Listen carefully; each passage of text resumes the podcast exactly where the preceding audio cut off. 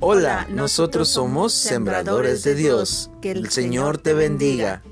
En este espacio, esperemos te sientas cómodo y juntos aprenderemos de la palabra de Dios. Escudriñaremos la palabra, claro, guiados por el Espíritu Santo y juntos aprenderemos lo que nuestro Dios nos quiere decir a nuestros corazones. Que el Señor sea hablando a tu corazón y que puedas sentir su abrazo y que puedas aprender de Él cada día más y más.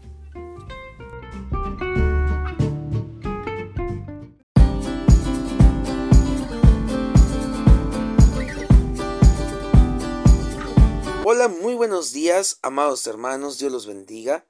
Nosotros somos sembradores de Dios y mi esposa y yo les mandamos un fuerte abrazo.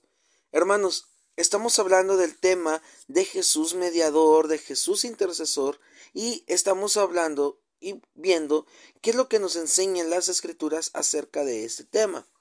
Habíamos hablado que en una de las cartas que escribe el apóstol Pablo a Timoteo dice que solamente hay un solo mediador entre Dios y el hombre, y ese es Jesucristo que está intercediendo por nosotros.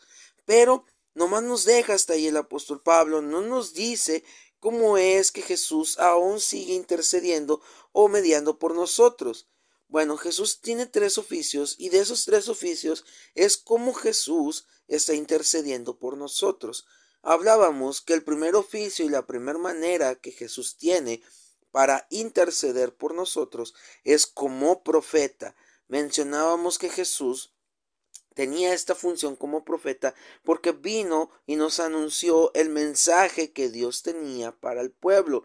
Era un tiempo donde solamente se hablaba de las costumbres, costumbres rabínicas, sobre las costumbres judías y ya no se hablaba más de, las, de la ley de Dios. Entonces viene Jesús y nos transmite el mensaje que él escuchó del Padre, como él, como se menciona en el Evangelio de San Juan, que lo que él no hablaba, lo que él quería hablar, sino lo que él escuchó del Padre, vino y nos dijo.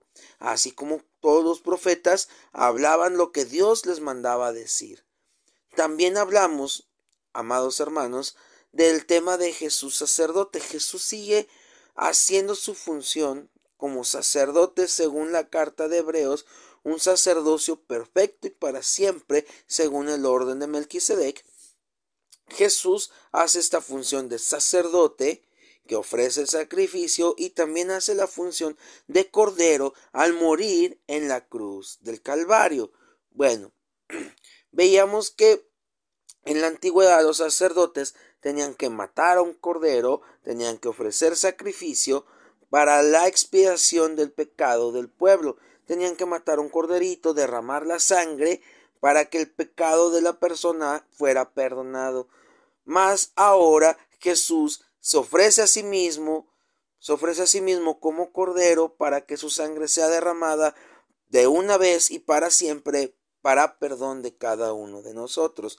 Hay un tercer oficio que tiene Jesús y que es el oficio que es actualmente y que seguirá siendo para siempre, que es el de rey. Vamos a leer la segunda la primera carta a Timoteo, capítulo 6, el versículo 14 en adelante, 13 en adelante dice: Te mando delante de Dios que da vida a todas las cosas y de Jesucristo que dio testimonio de la buena profesión delante de Pocio Pilato, que guardes el mandamiento sin mácula ni represión hasta la aparición de nuestro Señor Jesucristo.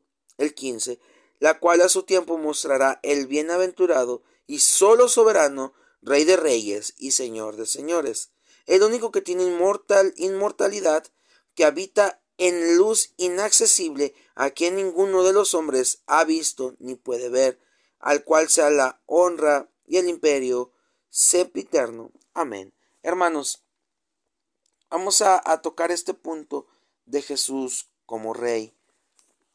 Mañana seguiremos hablando de este tema y, hablar, y miraremos y veremos cómo es que esta función de Jesús como rey nos beneficia actualmente y nos seguirá beneficiando para la eternidad.